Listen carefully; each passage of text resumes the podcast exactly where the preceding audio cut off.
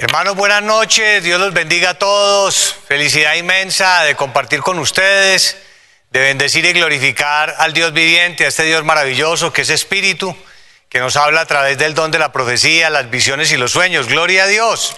Pueden tomar asiento, por favor, hermanos, compartirles el testimonio de un niño que estaba muy agobiado, él iba al colegio, a su lugar de estudio, y sus compañeros de estudio le robaban, le hurtaban todo lo que llevaba de alimentos. Y el niño se quejaba, pero no hacían nada en el colegio. Eh, las autoridades, el rector, no, no tomaban medidas, los profesores, y le hacían la vida imposible. Y él comenzó a orarle al Señor y a decirle, Señor, ayúdame a resolver este problema. Pero hubo un día en que él ya le comentó a su mamá, y su mamá estaba muy angustiada de verlo. Le dijo, mamá, no resisto más, esto está imposible. Y la mamá le dijo, te saco del colegio, ¿qué hago? Y le dijo, no mamá, déjame que a mí me ha faltado orar con más decisión, con más convicción, yo voy a orarle al Señor. Y fue y se arrodilló y le dijo al Señor, Señor, resuélveme de raíz este problema. Tú eres el único que me lo puedes resolver, pero yo ya no soporto más esta situación. Ayúdame, por favor. ¿Qué sucedió? Que a los pocos días el colegio detectó por muchas quejas el mal comportamiento de estos niños y fueron expulsados del colegio.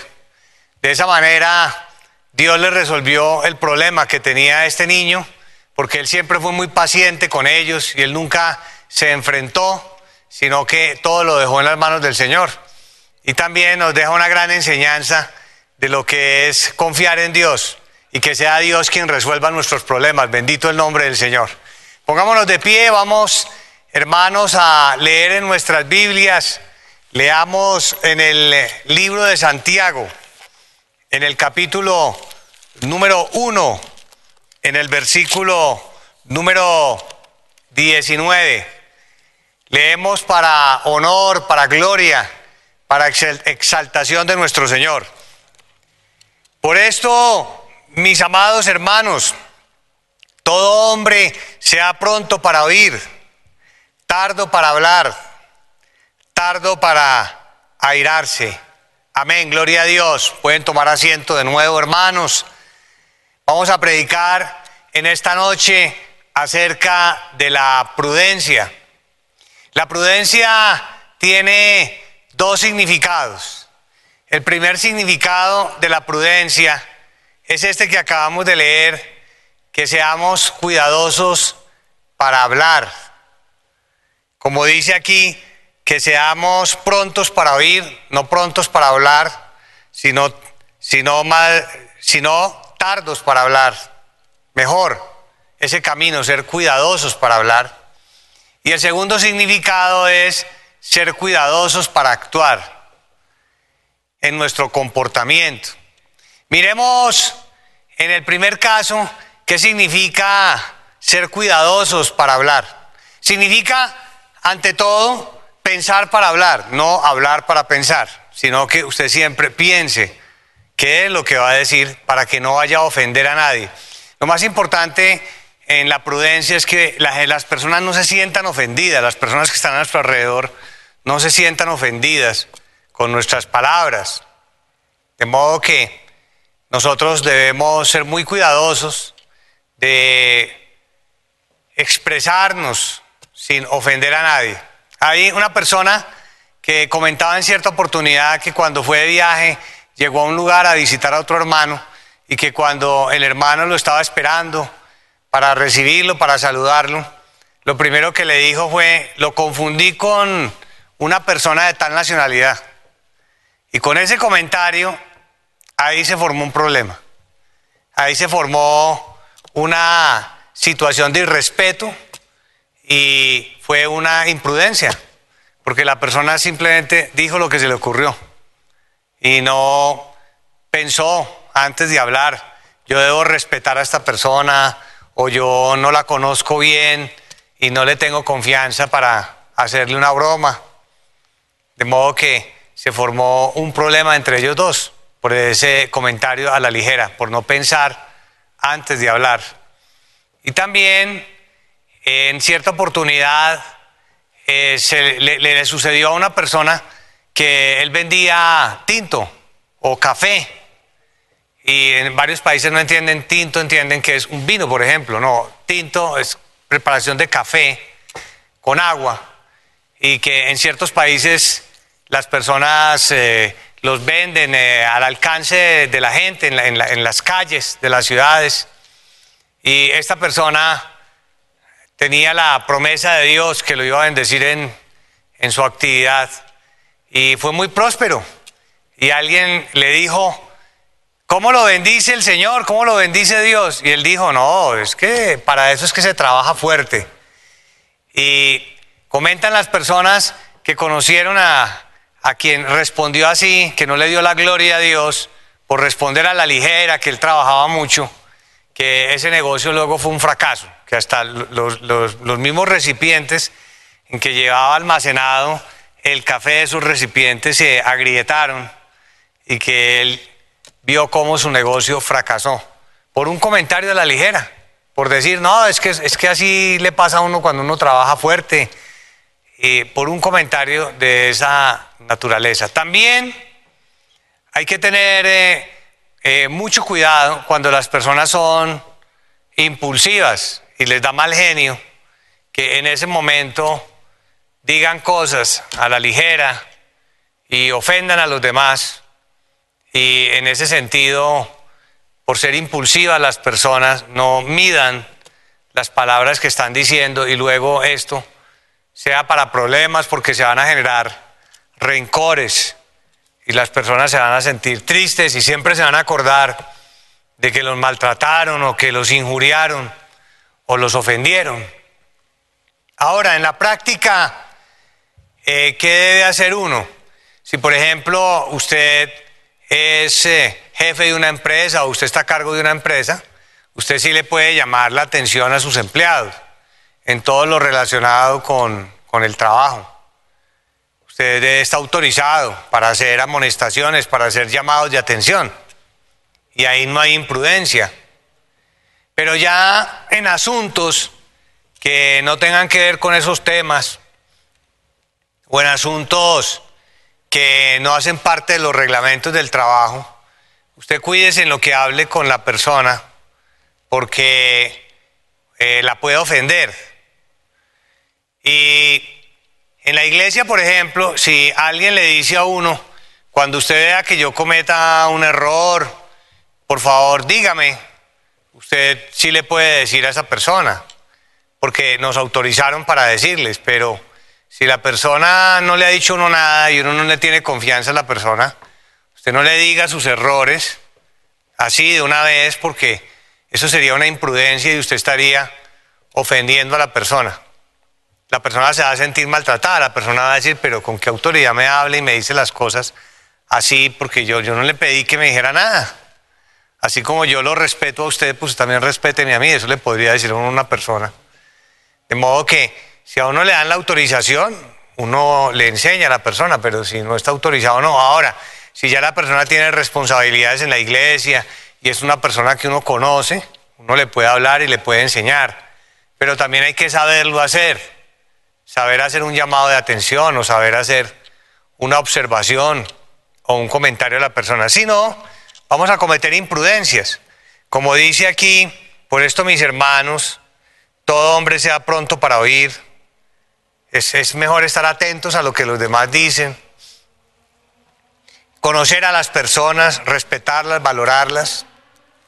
Y asimismo, tardos para hablar. Y ya cuando conocemos a la persona le podemos hablar según su modo de ser, según su manera de ser, pero no, no precipitarnos porque podemos cometer ofensas, imprudencias y podemos ofender a las personas. Ese es el problema de, la, de las imprudencias que ofendemos a los demás y les hacemos daño en la vida espiritual o los alejamos de Dios. Y como acabamos de leer en Santiago, hay ejemplos en la Biblia que ilustran cómo en el caso de Jepté, vamos a leer en jueces, en el capítulo número 11, en el versículo 30, le hizo un voto al Señor, diciéndole, que si le ayudaba a vencer a los amonitas, la primera persona que él se encontrara sería para Dios. Y él habló a la ligera y nunca pensó que se iba a encontrar a su propia hija, a su única hija. Y a causa de estas palabras que le dijo al Señor, ella no pudo unirse en matrimonio. Jueces 11:30. Y Jepté hizo voto a Jehová diciendo, si entregares a los amonitas en mis manos cualquiera que saliere de las puertas de mi casa a recibir, me dijo cualquiera. No pensó que podía salir su hija. Cuando regrese victorioso de los amonitas será de Jehová y lo ofreceré en holocausto. Y en el versículo 34 dice que su hija única fue la que salió y tuvo que cumplir su palabra porque no fue cuidadoso para hablar. También vamos a leer en Daniel, en el capítulo número uno, Daniel capítulo número uno, la Biblia nos enseña de cómo Daniel fue cuidadoso para hablar y fue prudente en sus palabras cuando ellos estaban en Babilonia y les exigían que comieran ciertos alimentos que en la ley de Moisés eran alimentos que ellos como pueblo judío no podían consumir. Y Daniel le habló al jefe de los eunucos que no le diera, no le diera, no le dieran a él ese alimento ni, ni a sus amigos que eran judíos que les diera a cambio de ese alimento legumbres y agua.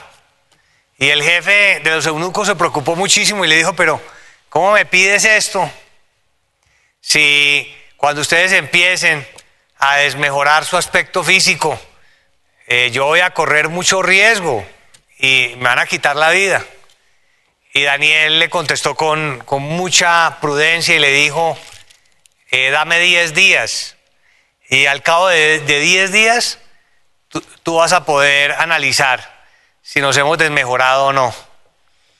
La forma como Daniel le habló nos enseña a todos que cuando uno va a hacer una petición a alguna persona, eh, por ejemplo, en su trabajo, en su empleo, si usted tiene que dirigirse a su jefe, tiene que saberse dirigir a su jefe. Eh, ¿Cuánto más cuando usted se va a dirigir al Dios viviente, a nuestro Señor también, saberle decir las cosas, saber orar, no orar con imprudencia, no orar hablando a la ligera, sino dándole razones y justificaciones, explicaciones al Señor. Aquí en el verso número 13, eh, 12, le dijo Daniel a esta persona, te ruego que hagas la prueba con tus siervos por 10 días y nos den legumbres a comer y agua de beber. Es decir, supo eh, pedirle, supo hablarle. Y es una enseñanza para nosotros de buscar la manera correcta de decir las cosas. Le dijo 10 días. Verso 13, compara luego nuestros rostros con los rostros de los muchachos que comen de la ración de la comida del rey y haz después con tu siervo veas. Es decir, le supo hablar muy bien. Cuando Nehemías también tuvo que hablarle al rey, esa petición fue bien recibida por el eh, rey Antajerjes de ir, él como copero del rey, a restaurar Jerusalén. También cuando Esther se presentó delante de rey, era claro que ella sabía que tenía que hacerlo en el momento exacto y con las palabras adecuadas y que Dios le diera la gracia para poder expresarse.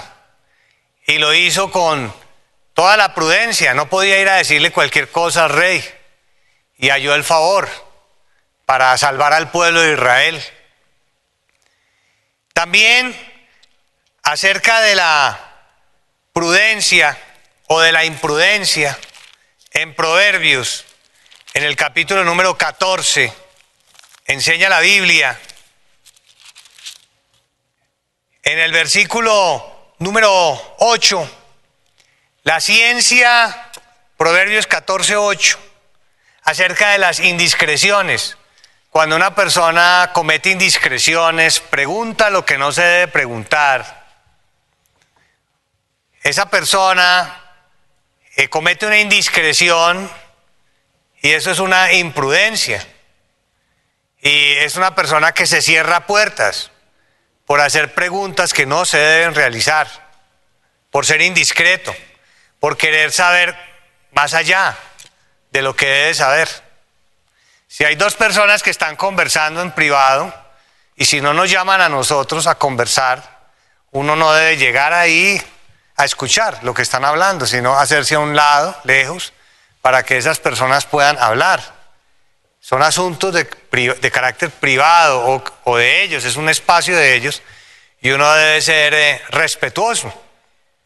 Por eso dice, la ciencia del prudente está en entender su camino, es una persona que se sabe conducir, que tiene control, que sabe qué es lo que hace, cuándo lo hace, cómo lo hace, qué dice.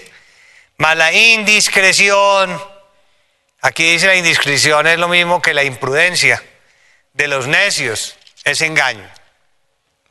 La imprudencia también se da cuando uno recibe una injuria. Cuando nosotros nos injurian o nos ofenden, nosotros debemos eh, ser prudentes. Leamos en Proverbios 12, en el versículo 16, y no igualarnos. Porque hay personas que son imprudentes y nos pueden ofender con sus imprudencias. Y simplemente son así. Hablan sin pensar, dicen las cosas sin pensar, no analizan no se dan cuenta que están ofendiendo a los demás, o quizá eh, les gusta hacer bromas y usted se toma todo muy a pecho, como se dice en Colombia coloquialmente, y se vuelve muy sentimental y la persona simplemente estaba haciendo una broma, de modo que usted no se debe dejar llevar por el impulso, que era lo que hablábamos al comienzo, ni empezar a contender, porque esa sería una imprudencia. Fíjense lo que dice la Biblia. El necio al punto da a conocer su ira, porque inmediatamente se deja llevar por la ira, se comienza a, a irar, como leíamos en Santiago, tardo para irarse, tardo para hablar. Mas el que no hace caso de la injuria, la disimula y dice, no, esa persona le gustan las bromas, no le va a poner cuidado. O simplemente se le salieron unas palabras, pero no le va a poner cuidado a eso. Mas el que no hace caso de la injuria es prudente. Y así nos vamos a evitar muchos problemas en la vida. En Mateo, en el capítulo 22, también la prudencia se ve en el Señor Jesucristo cuando le hacían preguntas.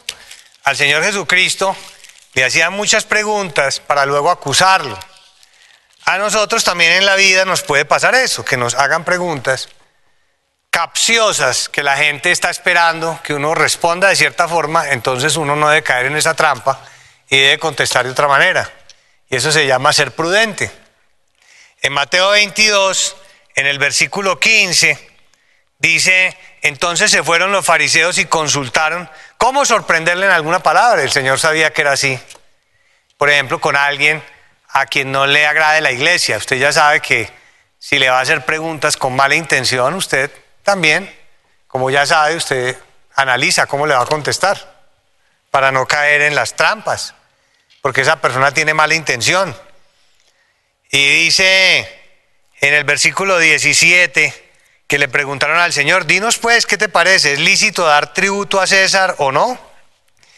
Y el Señor les dijo en el versículo 21, dad pues a César lo que es de César y a Dios lo que es de Dios. Oyendo esto se maravillaron y dejándole se fueron porque las personas se van a dar cuenta que usted es prudente y eso le va a agradar a la gente también, pero si usted no, no eh, actúa con esa prudencia, sino que se deja hallar por la situación, eh, va a cometer errores.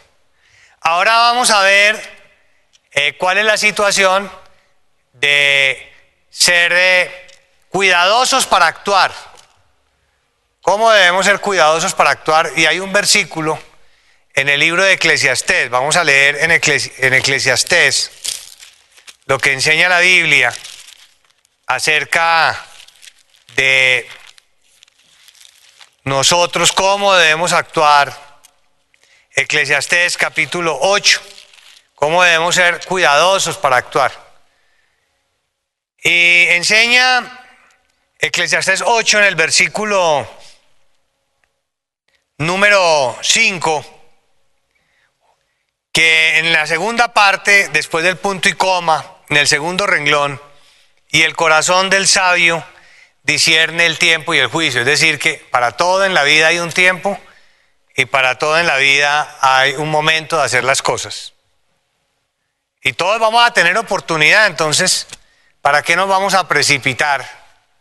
Dejemos que Dios nos ponga todas las cosas en nuestro camino y no nos precipitemos, que porque las cosas tenemos que hacerlas ya, sino dejemos que Dios nos ponga ese tiempo y ese momento para hacer las cosas, para casarnos, por ejemplo.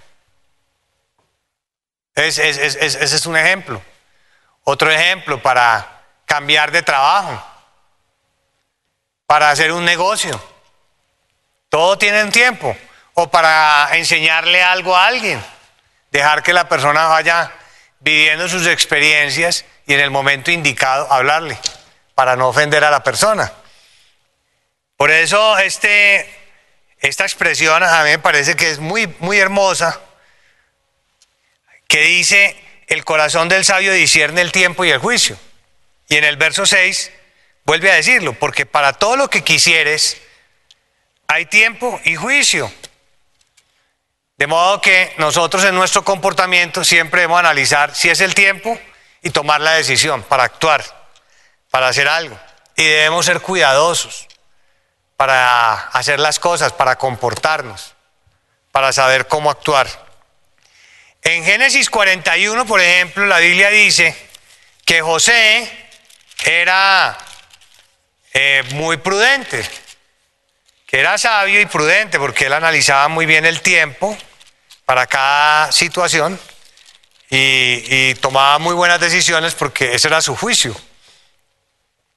Y por eso cuando Dios le reveló el significado del sueño que tuvo Faraón, él, mismo le aconsejó, sin saber que se refería a él, le aconsejó que buscara en el verso 33 de Génesis 41, por tanto, que el faraón se provea de un varón prudente y sabio, porque esa persona era la que le podía manejar cuidadosamente, sin precipitarse, sin actuar a la ligera, pensando para hacer las cosas, para actuar, eh, todo lo que venía en camino, que era la interpretación. Un varón prudente y sabio y póngalo sobre la tierra de Egipto, ponga gobernadores, y ahí explica que debía ser prudente porque tenía que encargarse, imagínense como le dijo ya toda la estrategia, que debían alistar la tierra, dice, haga esto Faraón y ponga gobernadores sobre el país y quinte la tierra de Egipto. Quintar significaba labrar la tierra varias veces, por cinco veces, dice, y luego sembrarla para que la tierra produjera muchísimo mejor y que hubiera mucha abundancia y recolectaran, no se gastaran de una vez todos esos frutos, sino que los recolectaran en los siete años de abundancia para los siete años de escasez y que ahorraran eh, uno ve en la Biblia que hay muchos versos que hablan de la prudencia y que la persona prudente ahorra, almacena y siempre está proyectando y planeando para el futuro. Y está aprovechando el tiempo pensando en el futuro. Nosotros en la vida material debemos hacerlo si somos prudentes y también en la vida espiritual, pensando en la vida eterna. Alejándonos del pecado, la persona prudente sabe que si comete una locura, eh, una locura por pecar, puede perder la vida eterna y va a perder la gracia de Dios. Entonces, la persona prudente siempre está calculando y midiendo todo.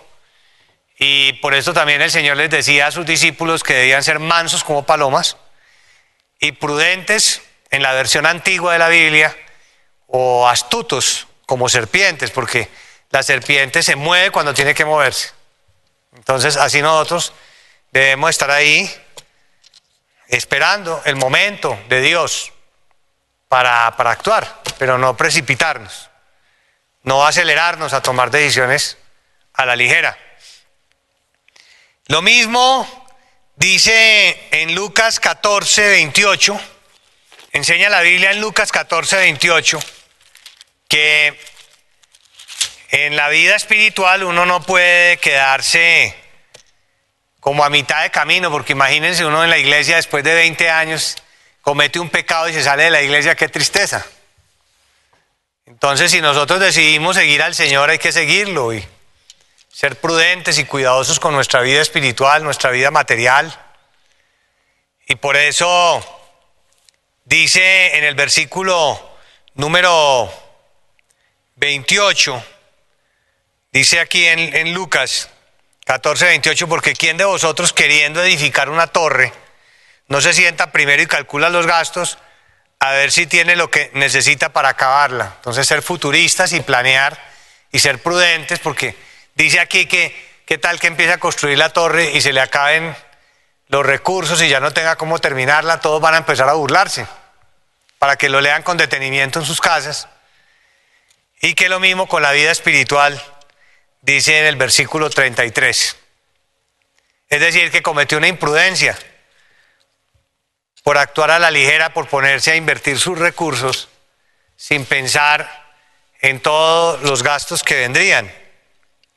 Y dice en Mateo 25, acerca de la vida espiritual, ya habla de las vírgenes que nos simbolizan a nosotros y dice que había cinco vírgenes Prudentes, fíjense que usa la palabra prudentes y que había cinco vírgenes insensatas. Personas insensatas son que aquellas que no tienen cordura, que cometen locuras, que no son precavidas, que no piensan para actuar, que son descuidadas, que son negligentes. En cambio, las prudentes sí llenaron sus vasijas de aceite, que es la manifestación del Espíritu Santo, aprovecharon el tiempo redimieron el tiempo y estuvieron listas para la vida eterna cuando viniera el Señor. Y así sucedió, tal cual. Y en ese momento reaccionaron las insensatas y las prudentes les dijeron vayan a comprar aceite, pero ya no había nada que hacer. Dice en Lucas 25, 2, cinco de ellas, cinco de estas vírgenes eran prudentes y cinco insensatas. Y en el versículo 10 dice, pero mientras ellas iban a comprar vino el esposo y las que estaban preparadas entraron con él a las bodas. Y las otras dijeron, Señor, Señor, ábrenos, pero ya era tarde. También vamos a leer en Isaías, en el capítulo 39, una, un ejemplo eh, que nos ilustra eh, una imprudencia que cometió el rey Ezequías con eh, unos visitantes, que era el hijo del rey de Babilonia, que era Merodac Baladán, y el rey Ezequías le mostró todas las riquezas a este rey, a este hijo del rey, y cuando Isaías vino y le dijo a, Ezequías que, había hecho, le dijo, no, no se me quedó por mostrarle nada, le mostré todas las riquezas del palacio. Dios permitió esta experiencia a manera de ilustración o figura para representar que el pueblo de Israel se quedaría sin todas, esas riquezas y que todos esos tesoros pasarían a manos del rey Nabucodonosor, el rey de Babilonia.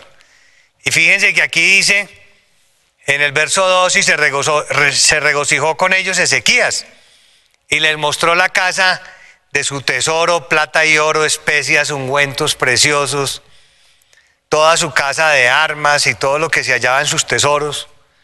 No hubo cosa en su casa y en todos sus dominios que se quieran les mostrase, una imprudencia. Pero bueno, Dios lo permitió para, para crear una figura, una ilustración, pero nos enseña que nosotros eh, jamás debemos hacer algo así. Incluso la persona que es prudente nunca alardea de lo que tiene, ni de lo que sabe, ni de nada. Sino que la persona prudente, entre menos se note mejor. Esa es la actitud de la persona prudente. Y también eh, dice de David que David era prudente en su comportamiento. Y hay, hay ejemplos. Eh, un ejemplo de una persona que tenía eh, muchas eh, posibilidades económicas y se puso a contarle a los empleados todos, los, todas las bendiciones y, todo lo, que tenía y estas personas luego lo robaron. Bueno, es un ejemplo, eso pasa. le robaron incluso hasta una propiedad intelectual que él tenía sobre, sobre un producto. O también, en cierta oportunidad, unos hermanos de la iglesia comentaban que hicieron un viaje a donde otros hermanos, y estos hermanos han podido viajar mucho, y toda la conversación que tuvieron en esa cena fue de los viajes de los que los hermanos han hecho. O sea, los invitaron fue para contarles de sus viajes. Y los hermanos que llegaron allá no, han viajado muy poco. Entonces se sintieron mal. Todas esas son imprudencias. Imprudencia. Otra cosa es que los que viajan mucho hablen con otros que viajen mucho. Entonces ahí sí, está bien porque están compartiendo como amigos. Y vamos a leer también en Génesis, en el capítulo 34, un episodio con los hijos de Jacob, que Dina, la hermana de, bueno, de todos los, la hija de Jacob, fue deshonrada y esta, por Siquén, y esta situación, esta deshonra le dolió en el alma a los hijos de, de Jacob. Y ellos, sin contar con su papá, eh, fueron a vengarse, Simeón y Leví fueron a vengarse de quien la había deshonrado, les dijeron que se circuncidaran y en el momento en que más dolor sentían, los, asesinaron. Porque en esa época era ojo por ojo y diente por diente. Pero qué problema que se le formó a Jacob. Y Jacob dijo, esto es una imprudencia porque esta no era la forma. Y en segundo lugar, me he hecho odioso a todos los habitantes de este territorio. Pero los hijos de, Jacob no pensaron antes de actuar, sino que actuaron a la ligera y se dejaron fue llevar por la ira, pero nunca pensaron que luego iban a perseguir al papá. Entonces es un ejemplo muy interesante de imprudencia, de cómo uno, por ser imprudente y dejarse llevar por el impulso y por la ira, puede generarle problemas a otros, en este caso a su propio papá. Por eso en el versículo 30 dice, entonces dijo Jacob a Simeón y a Leví, me habéis turbado con hacerme abominable a los moradores de esta tierra, el cananeo y el fereceo. Y teniendo yo pocos hombres, que Jacob sí pensaba y medía y era prudente, se juntarán contra mí, me atacarán y seré destruido, y yo en mi casa. Pero ellos le respondieron, ni siquiera le entendieron había él de tratar a nuestra hermana como una ramera y no le interesó nada más, no me dieron nada más. Bueno, en esos casos, dejarle todo a Dios, que Dios haga su justicia. Si lo acabamos de ver con el ejemplo de ese niño que le pidió al Señor que le resolviera el problema y Dios se lo resolvió, pues Dios nos puede resolver directamente los problemas. Y en segunda de Samuel, en el capítulo 23, enseña la Biblia de una situación que vivió David en medio de todas sus batallas, un día en que tuvo mucha sed.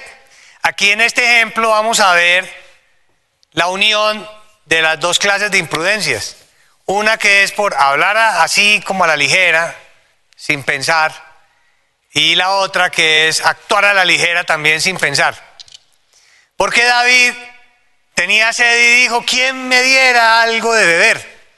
Y como a él, a él lo amaban, entonces todos estaban dispuestos a traerle agua y a dar la vida por él.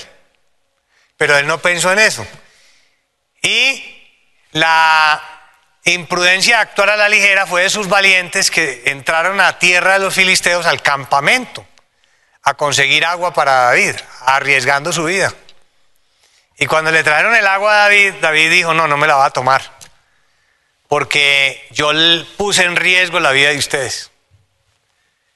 De modo que él no se la tomó, pero ahí se ven los dos ejemplos claramente. Y dice en el verso 15, y David dijo con vehemencia, imagínense, ¿quién me diera a beber del agua del pozo de Belén, que está junto a la puerta? Imagínense la tarea. Entonces los tres valientes irrumpieron por el campamento de los filisteos, los valientes de David, y sacaron agua del pozo de Belén, que estaba junto a la puerta, y tomaron y la trajeron a David, mas él no la quiso beber, sino que la derramó para Jehová, diciendo, lejos sea de mí, oh Jehová, que yo haga esto. He de beber yo la sangre de los varones que fueron con peligro de su vida, y no quiso beberla.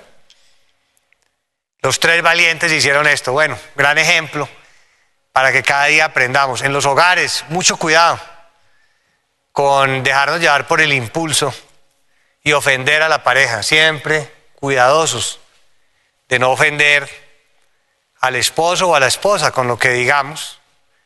Si estamos de mal genio, si, somos impulsivos, mejor no hablar. Y ya luego cuando hablemos, cuidarnos de ofender o de actuar a la ligera. Que Dios nos ayude a todos para que caminemos por los caminos de la prudencia. Gloria al Señor. Pongámonos de pie y oremos al Altísimo. Bendito Padre Celestial, te agradecemos con todo nuestro corazón todas tus bendiciones, tu amor, tus maravillas. Tú eres bueno, tú eres grande, tú eres hermoso, tú eres nuestra vida, nuestra felicidad, nuestra alegría, nuestro todo, nuestra canción, nuestro júbilo. Ayúdanos, Señor, cada día a sabernos conducir, a saber actuar por los caminos de la prudencia, Señor. Saber hablar en el momento indicado. Saber actuar. Que nos guardes de las imprudencias, que nos guardes de ofender al prójimo, a los demás. Y que así, Señor, nosotros podamos dar buen testimonio y hallar gracia con la gente y que las personas conozcan de ti y quieran seguirte. Y tu nombre sea honrado y alabado y exaltado y conocido por muchos, por causa de nuestro testimonio, por causa de nuestra prudencia. Libértanos, Señor, y guíanos, guárdanos del mal, guárdanos de las trampas del diablo, guárdanos de las brujerías, de las hechicerías, de las maldiciones, de las envidias, de las maquinaciones del diablo, de todo lo malo que el maligno pretenda hacernos. Al contrario, trae el bien Danos la victoria, danos el respaldo, danos la liberación. Cumple, Señor, cada día tus promesas en nuestra vida. Confirma tus palabras. Danos cada día tu bendición. Permítenos disfrutar de tus bendiciones. Alegrarnos, Señor, en tu favor, en tu misericordia, en tu perdón, en tu bondad, en tu generosidad. Disfrutar de todas tus bellas y hermosas palabras de vida. Aleluya, gloria a Dios. Te amamos, te adoramos, te bendecimos y te engrandecemos. El maluya sea trastornado, las enfermedades de muerte, este virus, ningún mal llegue a nosotros. El Dios Altísimo nos sane y nos bendiga y nos fortalezca también en medio de la prueba, nos dé la victoria, nos saque adelante, nos ayude y nos reconforte para que nosotros seamos como aquellos que comienzan a construir esa torre o que construyen esa casa sobre la peña y que se mantiene, Señor, hasta el final. Gloria a Dios, que así sea. Que el Dios Altísimo bendiga a todos sus hijos y a sus hijas en las naciones que claman delante del Altísimo. A nuestra hermana María Luisa, con lo mejor de la bendición del cielo. Oh Altísimo Señor, largura de años, años buenos, de plenitud, de triunfo, con lo mejor. Aleluya, gracias, amado Dios. También para tus hijos y tus hijas que te claman, el Dios Altísimo, bendiga a todos sus hijos, a su pueblo y a todos los que se unen a la transmisión que están con nosotros. Bendícelo, Señor. Concede las peticiones de su alma, que reciban lo que te piden, Señor, que tengan el triunfo y la victoria. Que así sea, en el nombre del Señor Jesucristo. Amén. Vamos, hermanos, a cantar el coro 98. Sobre la peña, mi casa está. Número 98. Gloria a Dios, bendito y alabado el nombre del Señor. Un fuerte abrazo para todos, que el Señor los bendiga y los guarde.